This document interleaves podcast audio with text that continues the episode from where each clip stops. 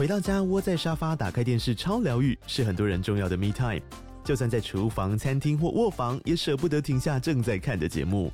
如果你对自己的疗愈时光有高品质追求，LG 连续十一年销售第一的 OLED 是不二首选。OLED 价格亲民又高质感的 A3 经典系列智慧电视，支援杜比世界与杜比全景声，追大场面的戏剧超过瘾。现在 LG 推出限量优惠，购买五十五寸 OLED A3 电视，再带一台二十七寸的 StandBy Me 闺蜜机，只要六万多块。StandBy Me 闺蜜机内建 Netflix、Disney Plus 等影音平台，可以摆床边、餐桌，甚至顶楼露台，家中每处都可以成为你的专属娱乐空间。快到资讯栏了解活动详情，用最舒服的姿势把 LG 电视看起来。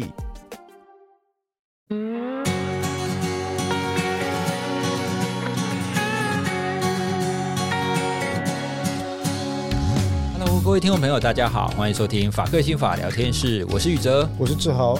前几天呢、啊，我看到一个非常令人惊悚，诶，不能说惊悚，就是很奇特的一个影片，跟它的标题，它其实是在谈，就是在一九八零年左右吧，就德国有一个妈妈哦，她因为她的孩子好像被害了。他要去参与他孩子被杀害的那个审判。对，他看到这个加害人，也就是凶手的时候，他就从他的口袋里掏出手枪来，嗯、而且就在法庭上直接 biang biang 把那个凶手，也就是加害者，在法庭上杀了。他开了七枪，哇，七枪哦！我记得没错，他应该是开了七枪。对，那这个新闻出来以后啊，我就会有非常多的疑问，除了说，诶。为什么他可以有办法在法庭上把枪支带进去，而且开枪？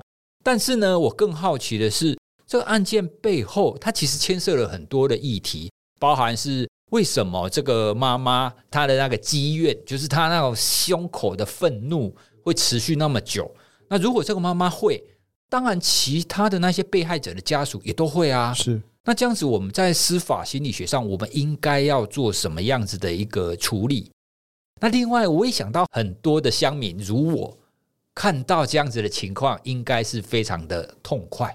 嗯，他就直接复仇了嘛。因为啊，在这个加害者就算审判好了啦，可是我的孩子已经回不来啦，我的孩子的人生已经不见了啊。那他了不起就判个几年关起来而已啊，他根本没有办法赔偿我的孩子，所以我直接干掉，爽。了解。法律是不是用来抚平我心中的这个正义？这个案子背后其实可以从加害者，然后可以从所谓的法律到底是不是应该代表所谓的公正或者是正义这件事情，它应该有很多的面向可以谈诶。当然，当然，我觉得问题很多，议题很多，面向也很多了哈。但是，呃，这个新闻其实不算新闻，它算一个旧闻，一九八零年代哈。在一九八零年代的时候，我想所有世界各国法庭的一个保安措施都没有现在这么的详尽，这么的周延。现在不管是在各国啊，台湾啊，美国，美国，你知道我们去美国如果开庭的话，过一次那个保安措施至少是三十分钟啊。哇，是哦，对啊，鞋子、皮带，然后所有的零钱，身上任何金属物品，包包，然后口袋，全部要清空。哦，台湾要吗？台湾目前还不用，但是所有的包包都要过检查哦，除非你是职业律师、法官、检察官，我们是专业人员，还是有一些基本的礼遇。但一般人包包都要扫，要过 X 光，要过金属探测门等等啊，这是必须的。那为什么呢？就是为了防范这样的事情发生。因为法院是充满了各式各样的情绪的地方，所以一九八零年代发生的这个事情，在今时今日恐怕不容易再发生。这是第一个。第二个问题是啊。犯罪这件事情，或者法律这件事情，其实我一直在讲一个概念是，可能有很多听众朋友知道我帮很多的重大刑案辩护过，可是我相信绝大多数人都并不知道，我的工作里面有百分之五十是帮被害者来做代理，嗯，也就是做控诉的这件事情，尤其是帮儿少或者是被性侵害的被害人做代言，我们做了非常多。那要怎么样做一个好的告诉代理或者是诉讼参与的律师这件事情，我们没有机会提到。很多时候要理解一件事情，就是说，在为被害者代言的过程里面，我是否剥夺了被害人的主体性这件事情是重要的。那我为什么讲这件事呢？其实我们在台湾很多时候，我们希望有理想中的被害者形象。作为一个被害者，你应该要这样啊，你要悲痛啊，你要难过啊，你要潸然泪下啊，你要捶胸顿足啊。最近有个案子是这样，我帮一个家庭暴力案件的受害者。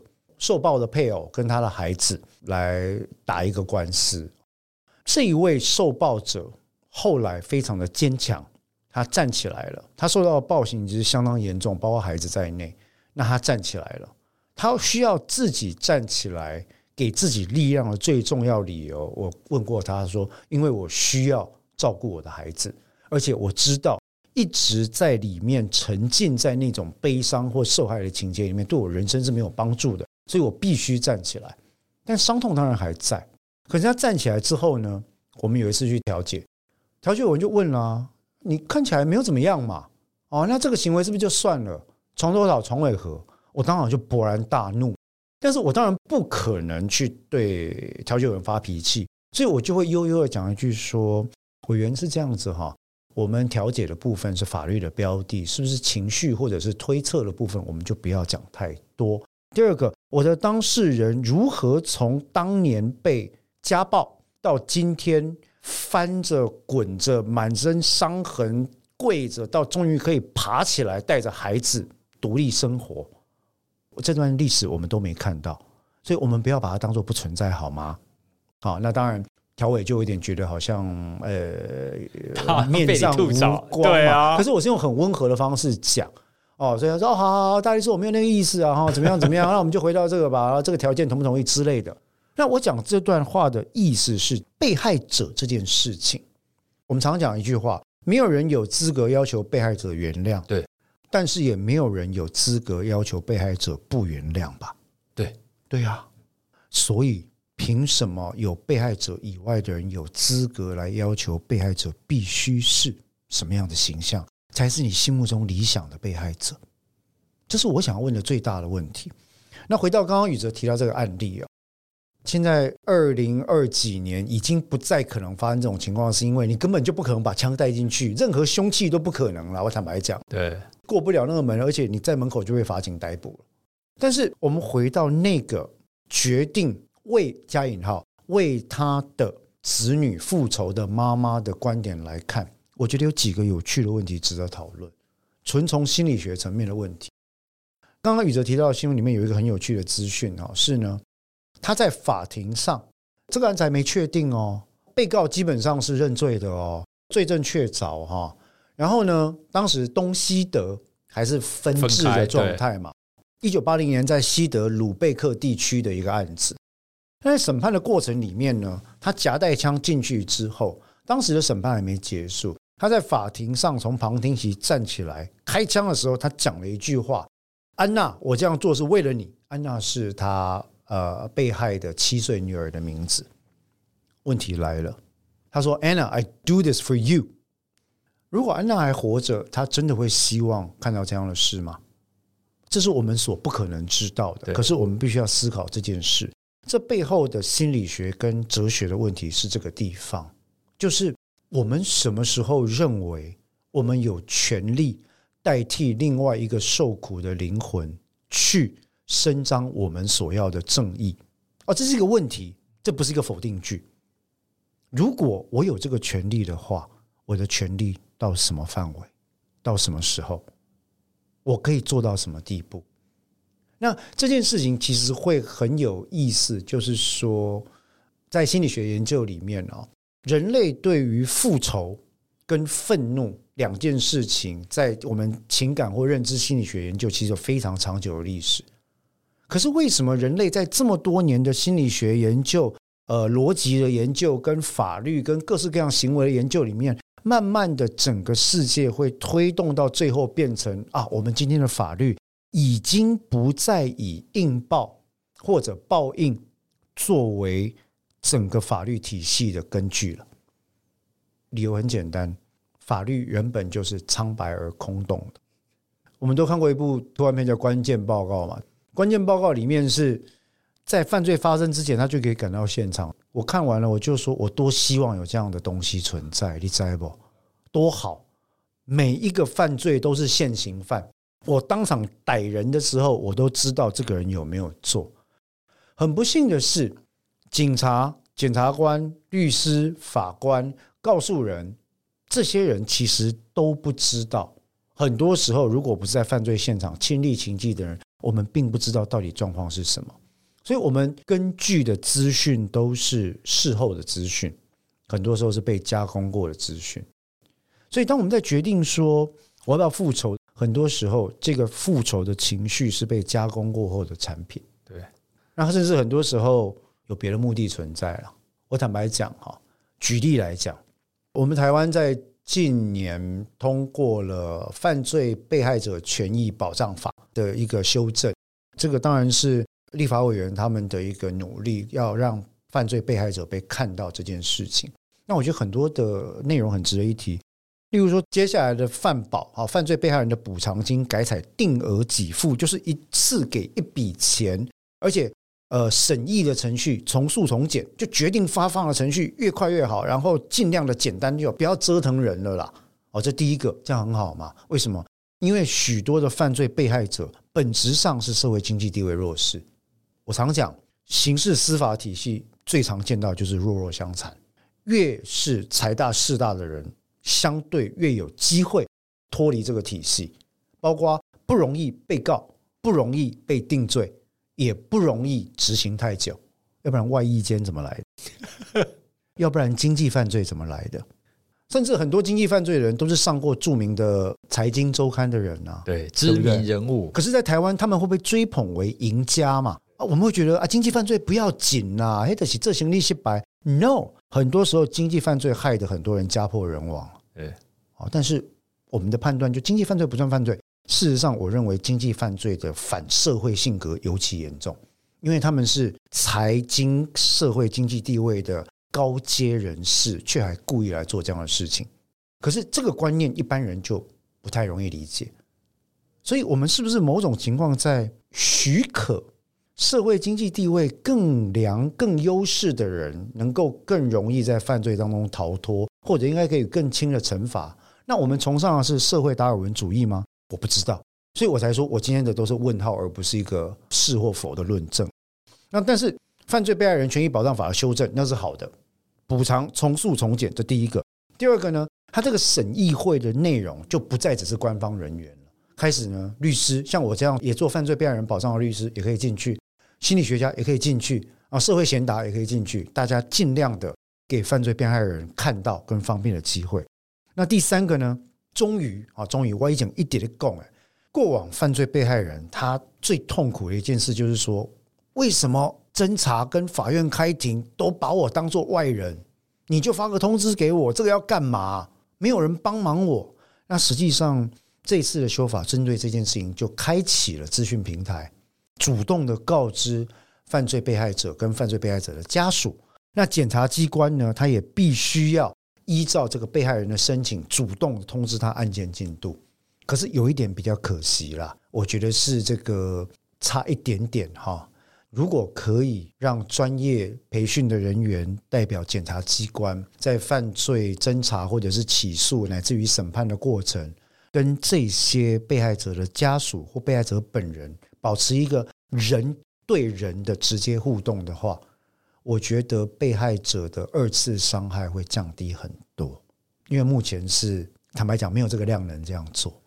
我从这样子的一个说法看起来，我反而觉得在这个部分，也就是说被害人或被害人的家属，他们的心理调试反而是更重要的，因为我们之前也看过很多，他可能是被害人家属。然后会有其他的名人或者是媒体说，我要帮你把这个案件厘清，但是呢，他也会常常去访问这些被害人的家属嘛，说，哎哎，你对这个案件怎么样啊？你有没有很难过啊？等等等等的。但其实我们都知道，这个对被害人家属，他是一个加重他的创伤嘛。对，对，所以其实我觉得这个部分更应该要放进我们去保护被害人以及被害人家属的部分。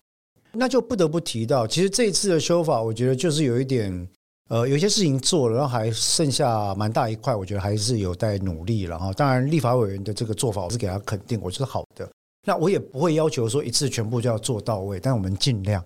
在我们近十五年以来，在司法心理学里面，对于被害者学的研究这件事情，我们刚刚提到一九八零年那个德国的女士啊，叫做巴赫迈尔巴赫迈亚女士啊，他在法庭上枪杀了被告，还没定罪哦，关键是还没定罪哦，枪杀了被告的这个行为，其实，在我们司法心理学上就在讨论，它就是被害者学的一环，什么样的情况让他感觉到？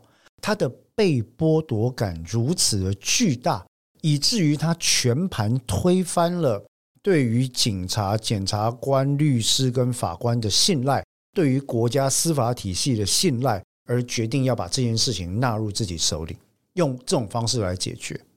这是一个非常艰难的议题。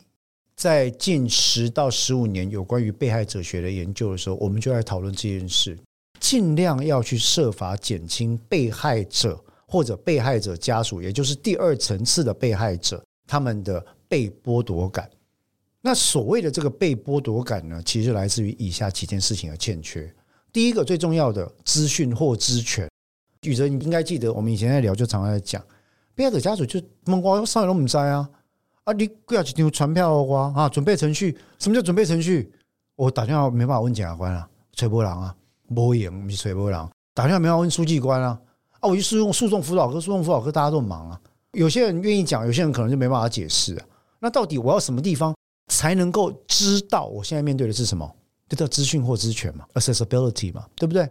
没有。第二个呢，程序参与权，我都不能知道资讯了，我要怎么参与这个程序，表达我的意见？那当然，这方面其实我们近年来的刑事诉讼法也有修正了，我们出现了被害人诉讼参与这个篇章。我也很积极的在帮助我的被害人的客户在做诉讼参与这件事情，让他们在法庭上发声。但是还是有很多事情可以做。那第三个最重要的是，在司法体系里面的人虽然很认真的在改变，但是在司法体系以外，我们的媒体跟舆论朋友并没有打算放过被害人。我觉得这个是最恐怖的，这是一件很令人悲伤的事情。我认识很多心理师跟精神专科医师，那我自己是律师，也有很多检察官的朋友跟法官。我们在看到被害人处境的时候，我们都会很希望尽量的扶助他们，让他们站起来。所以对我来说，我很早在帮助被害人的时候，我就开始告诉他说，接下来我们要做什么，这个东西代表什么，我们有什么东西，然后面对接下来什么关卡，我们可以怎么做，我要做哪些事情等等，一清二楚会讲出来。那很多的社工，很多的这个辅导员，很多的这个。犯罪保护的工作者，他们也都会来想办法去跟这个被害人跟他的家属来讲这些东西。虽然说各地做法不一样，当我们圈内人都希望尽可能帮被害者或被害者家属早日走出阴霾，这个阴霾是什么呢？犯罪被害者多年以来的实证研究显现，作为被害者里面最糟糕的一个感觉、最创伤的感觉是什么？是无力感。我的生命被人家改变了。往坏的方向，可是我是如此的无力，我什么都不能做，我只能任由别人鱼肉我的生命，宰制我的生命啊！所以经过这次的创伤，我整个人就荡到谷底。这个感觉在被害者的身上非常非常的明显，而且这不是我们外人说啊，你的卖喜欢贼的波代机啊，啊，就是好像一个成功者来对一个失败者说啊，你就努力就好了，那个是不对的，所以。从这一点，我们在近代被害者学的研究都会讨论到 empowerment，赋予他权力、赋能或赋权这件事情是一个重点。可是我们的媒体跟舆论在做的都是反赋权的动作，anti empowerment。你为什么当被害者没有哭？你为什么是这样的被害者？你被害者出庭穿的那么鲜艳啊？你现在心情怎么样？废话，心情怎么样？啊？你为什么脸上都没有眼泪？你不觉得加害者该死吗？所以说，你对加害者要不要判死刑的看法好吗？这是不对的，因为你忽视了被害者作为一个独立的人，他需要被重新赋予权利，面对生命跟创伤跟司法程序的需求。你把它当做了新闻，例如矿位郎那压柳钉的那个机器有没有？嗯，新闻媒体变成了那一台压柳钉的机器，而被害者变成你那颗柳钉。它的剩余价值被你压榨成一篇新闻之后就没有了。那我讲这个话，其实并不是要跟我们媒体工作的朋友为敌，而是要指出一件事情：是各位回头看一看我们中华民国台湾历年来的新闻报道，每一个刑事案件被害者只要访谈完之后，还有谁去关心他们？有谁真正在推动这些被害者的帮助？有谁像我们这些律师一样，不断的在背后去想办法联系他们，讨论这些事情？有谁知道他们暗夜的辛酸跟处境的痛苦？我再举一个例子，我有一个案件是多尴尬的案件呢？我的当事人是两个未成年的小孩，他们的爸爸被控杀了他们的妈妈。我请问你，这两个孩子是被害者的家属还是加害者的家属？他们是应该被拖出来骂、被指责？你爸爸呢？还是应该被保护或呵护？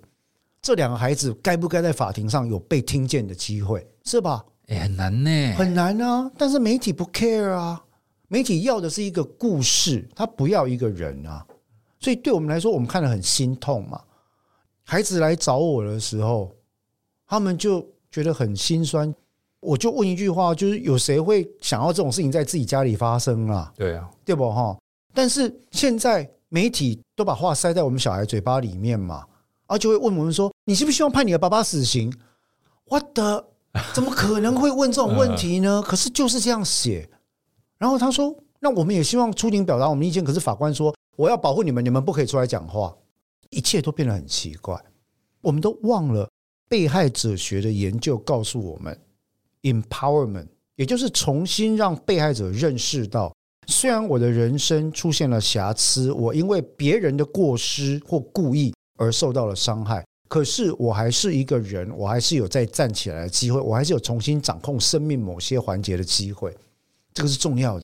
可是，只靠我们这些法官、律师、检察官、心理师、社工师、犯罪防治或者被害辅导的这些志工是不够的啊！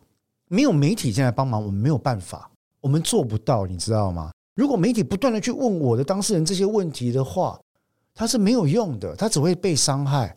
所以你说，像这个一九八零年的案例里面，我在判断，在这一年的审判过程中。他心中的被剥夺感是到了何等山高浪大的地步？当他觉得说我没有办法，我必须以我孩子的名义来杀一个人。没有人会希望杀人这件事情是用我孩子的名义来做。对，光拍天啊，几狼咒书，几狼灯光了被抬狼，或者代理抬狼，我就面对司法，对不？Fine，如果这是你作为一个独立人的决定，在逻辑上、道德上，我可以理解，虽然没有人可以接受。因为你把自己从被害者转变为加害者，可是这个 cycle 就是我们在近年的被害者学研究所能得知最差的结果。当他从被害者经历了一层一层的再度、三度、四度被剥夺、被害、被反复权之后，最终他只能选择我要成为一个加害者。所以整个犯罪司法体系的原因啊，小时候被性侵害、有创伤的。被家暴的、被霸凌的，长大之后我来做加害者啊！黑暗荣耀韩剧有没有？最近刚上的《Exactly the Story》，D.P. 逃兵追缉令也是这个 story。神秘河流 （Mystic River） 美国电影也在讲类似的故事。所有的加害者做的事错不错？百分之一万是错的。嗯，但为什么法律需要还原他加害的过程？因为有时候我们必须要看见一件事，某程度来讲，被害者跟加害者很有可能在社会上是一体的两面。几乎每一个加害者，他都曾经有作为被害者的一面。这代表我不同意惩罚加害者吗？当然不是。你做了错事，就要面对惩罚。法律怎么惩罚，我们就怎么惩罚。但是为什么要去看加害者曾经作为被害者的那一面？非常简单。我希望之后我的孩子活在一个加害者越来越少的社会啊。高姆西，宇哲，你有孩子吗？我有孩子嘛。我很希望到我孩子长大的时候，台湾的现在的犯罪率是全世界第三低哦。我不是开玩笑的，我们只低于集权国家 沙乌地阿拉伯而已。多希望到我孩子十六岁的时候，台湾的犯罪率变成世界最低，多棒，对不对？那需要经过什么样的努力？大家需要开始认识到。如何让少年、让家庭里面的成员不要沦为加害者？你要怎么样让他不变成加害者？首先，不要加害于他。对，可是谁会想到这件事？媒体没有人在讲这件事啊，反而戏剧会去讲这件事。戏剧有一个完整的脉络会去讲，这是为什么我很乐意跟戏剧工作者合作。他们的文本、他们的文案真的会带起人思考。可是，其实不止台湾了，我觉得世界各国媒体已经发展到一个地步，就是说，我不再在意整个叙事的完整性跟人在里面扮演的真正的角色是什么，我在意的是流量、点阅率跟有多少人 follow。对我来说，这是很令人痛苦的一件事情啊！这对于我想要给孩子的一个无害的世界这个目标，并没有帮助啊！这其实应该对大部分的人来说，这都不是我们要的。只是大部分人，就像我，我们可能也没有办法联想到那么深远。说哦，好，其实我们现在在探讨这些加害者，他为什么会变成这个样子？我们并不是要原谅他，是我们要去知道到底为什么会变成这个样子。不用原谅，我要再次强调。如果连被害者本人都有原不原谅的权利，其他人本来就不用谈什么原不原谅。嗯，你也没有资格谈原不原谅，因为你不是被害者，就这么简单。可是我们需要思索的是什么？作为社会公民的一份子，我们如何让这个社会更好？我如何减低制造加害者的机会？这是重点吧？为什么呢？因为我可以减少一个加害者，对你，对我。对我们的孩子，对我们身边的邻居、朋友、家人、亲属都很好啊，因为他就不会去攻击别人啊，他就不会去妨碍别人啊，大家就可以和平的生活啊。那为了达到那个目标，我们就必须要做思考，然后把我们的思考去加以研究跟印证，然后实践出来。那这些概念，其实你说有没有研究？研究很多啊。我上次翻了那本《司法心理学》，里面有一整个厚厚的章节，专门就在讲 victimology。被害者学这件事情，而且它不是那种很唬烂的，就是告诉你说啊，你要你要原谅啊，你要放下啊，你要走出。没有，它是用科学研究告诉你被害者学研究的方向跟 empowerment 这件事情的重要性，那是重要的。很可惜了，我不知道，因为每次我们在讨论司法刑事政策或者是公共政策的时候，你有没有发现，我们这几年只要谈到媒体这块就会卡住，嗯，它动不了，而且它是一个恶性循环。媒体就会说新闻自由啊，新闻自由我都同意。但是第一个，他们为什么被新闻自由这件事情或言论自由卡住？有一个重点是，我不能独漏啊。好啊，你讲那么好听，对不对？立功啊，歌颂，对吧？哈，我的报纸如果别人报了我没报，别人第一时间出了我没跟，这叫独漏嘛？独家不一定有赏，独漏一定有罚。为什么独漏让人不爱垮？所以现在能够生存出来的调查型的记者，都是小的报纸。而且都是很烧钱的那种，都是存在有没有明天都不知道的。在台湾有很多这种报纸，慢慢慢慢往这个方向走，然后你就会发现，好像端传媒啊，像报道者，他们开始在做深入的一个议题的追究，对前文脉络、后续原因分析，整个都做出来。那像这种，我个人就尽我所能给他们鼓励，因为我觉得你是真心要做这件事啊，你不是拿那种。两毛钱一篇的文章丢上去，内容文章容易贴上去，然后去扰乱大家认知。而这种记者我都非常感激。我认为他对于我们作为社会公民的责任是真正有贡献的。他是有新闻人的自觉的。诶，可是既然大众媒体的问题或者是这种这样子的现象已经存在这么久，那我们也知道说这样子继续下去不好。国外有没有什么参考的制度，还是什么方法，或者是规范？可以提供给台湾做个参考的，不然这样一直放任下去，好像也不太对啊。或者是我们可不可以叫 NCC 管一下，还是之类的？好，问题来了哦，台湾目前的新闻自由跟言论自由应该居于世界前十名。我记得前一次自由之家的评鉴，台湾的新闻自由在全世界应该是排名第八，非常高。全世界到一百五十六个国家，一百六十个国家，我忘了吧？以台湾在国际上不被承认的情况来讲，人家居然把你台湾写第八。那是很夸张的情况。问题是什么呢？就举社会事件这个事情来讲，日本、韩国、英国、美国在提到这类事件的时候，他们除了媒体的自律措施相对严谨之外，媒体也都能够接受他律措施。他律措施，例如说在英国跟美国呢，法官有权利在某些特定案件的时候发布禁口令 （gag order）。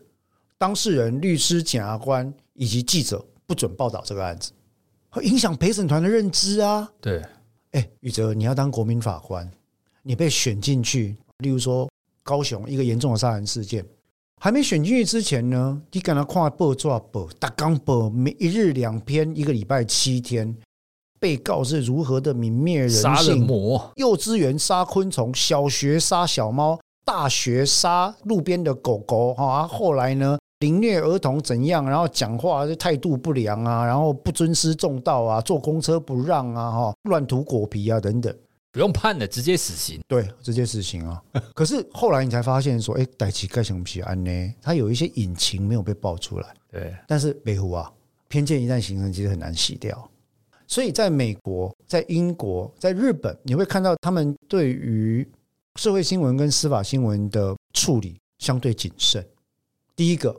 嫌犯名字是不出来，除非有社会公益，例如说这是一个连续犯罪，他在逃中有很高的风险会伤害他人。unable，嗯，大部分你去看日本新闻，他们容疑者是不写清楚的，面貌呢是马赛克码掉的。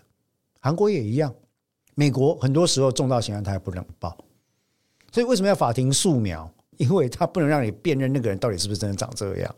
那英国也是，所以。很多时候甚至会有什么陪审团隔离啦、资讯隔离的措施，这个不是要剥夺国民法官的权利，这是要确保什么？我们至少社会里面有一块要不受到资讯的污染或操纵的可能性，是这样司法才有存在的意义，要不然司法就变成一个叫做公审法庭就好。可是台湾不是应该也可以这样吗？比如说这个是重大案件，那可能就是下令就不可以播报。两个层次来讲，第一个层次对于他律措施，媒体不同意，媒体拒绝他律了。哦，那 NCC 当然更不敢律人。相关的广电措施、广电三法、适应细则这些东西，其实都有一些规范，但是呃，没有人敢动媒体了。这第一个，第二个，媒体的自律措施失灵。其实我在某一个电视台做过一段时间的法务主管，每次我们在广播、卫星、电视同业联盟联谊会里面讨论到自律的时候，都是无疾而终的。我坦白讲就是这样子。我们这些法务出席啊，然后提到自律怎么样啊，然后出来啊，这个不需要，太麻烦了啦，各台自己看着办。那各台当然留个空间嘛。为什么你要抢新闻嘛？我宁可讲出错的东西变独家，后来再来道歉，也不要为了查证而漏掉。这个是标准的心态啊。我这样讲是因为这是我的所见所闻，总监就是这样讲啊。查什么证？先报了，隔壁都报了，要不要查？哎，可是这个跟一刚开始在，比如说在讲新闻，就是在教书的时候，不是都说我们 要查证属实才能播报吗？所以宇哲英也应该听过我跟你讲一个笑话，就是我发现我读的刑事诉讼法还有宪法，跟后来。在实务工作跟大多数人认知都不太一样这件事情，嗯，那谁认真谁就倒霉嘛。我想记者也是啊，谁认真谁就痛苦了。很多记者朋友是很痛苦啊，例如说，我认识好多记者，每次只要碰面喝酒，我就我不能骂媒体，我针对他出气可以吧？我就开屌嘛，啊，他就很委屈，他说：“哎，我马做辛苦完了，我我我栽啊。”那他也知道，他也痛苦，那他也会跟你说，责任编辑不是我啊。标题不是我要这样下的啊！我有写正常的标题，被编辑改掉了啊！编辑的压力从哪里来？老板啊，要流量啊！啊，老板的压力从哪里来？投资人啊，投资人是谁？某某公司财团啊，是不是？这很多时候我要说一件事情，就是说新闻自由跟媒体这件事情哦，在被害者的二度、三度、四度加害或者是反复权这件事情上，扮演了一个相当关键的角色。对啊。犯罪加害者可不可恶？可恶！